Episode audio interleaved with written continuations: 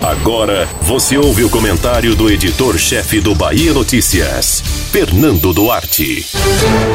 A possibilidade de conclusão do trecho entre Caetité e Ilhéus, a ferrovia de integração Oeste-Leste, a FIOL, não deixa de ser um fio de esperança em meio a tantas notícias ruins.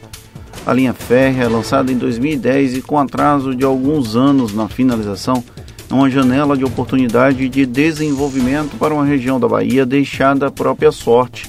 São 3,3 bilhões de reais de investimentos esperados, algo a servir como força motriz para cidades entrecortadas pela ferrovia. Se confirmada a expectativa, pode ser a reparação de um erro histórico, criando um novo corredor de logística no país. Ainda que a FIOL seja uma opção viável para escoar minérios e grãos para exportação, a limitação do uso dos trilhos para cargas é uma das críticas a ser feita.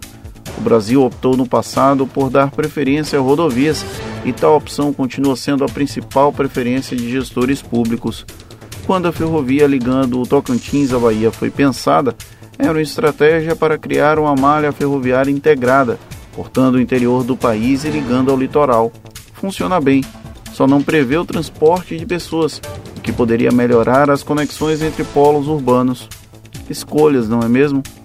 Para além da ferrovia, todavia, é preciso também avançar na conclusão do Porto Sul, uma obra tocada pelo governo federal, mas cuja paternidade tem tentado ser sequestrada pelo governo da Bahia.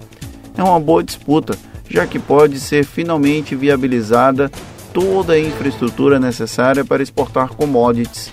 Mesmo com toda a boa vontade, essa coalizão em torno da FIOL e do Porto Sul expõe uma política estatal de consolidar o país como produtor quase que exclusivo de itens sem tanto valor agregado. Enfim, não é um debate para esse momento. Depois de tantas idas e vindas, qualquer sinalização de avanço nas obras é uma boa notícia.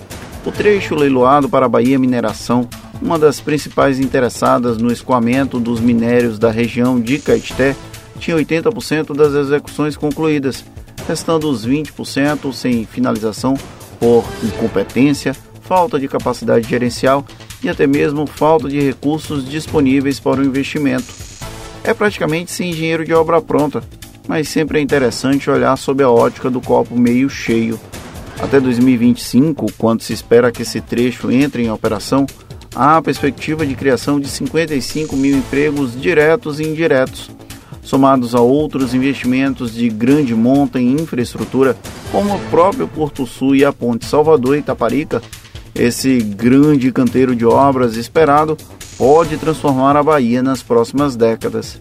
É a torcida de qualquer baiano que entende um pouco dos desafios enfrentados por essa terra. Você ouviu o comentário do editor-chefe do Bahia Notícias, Fernando Duarte.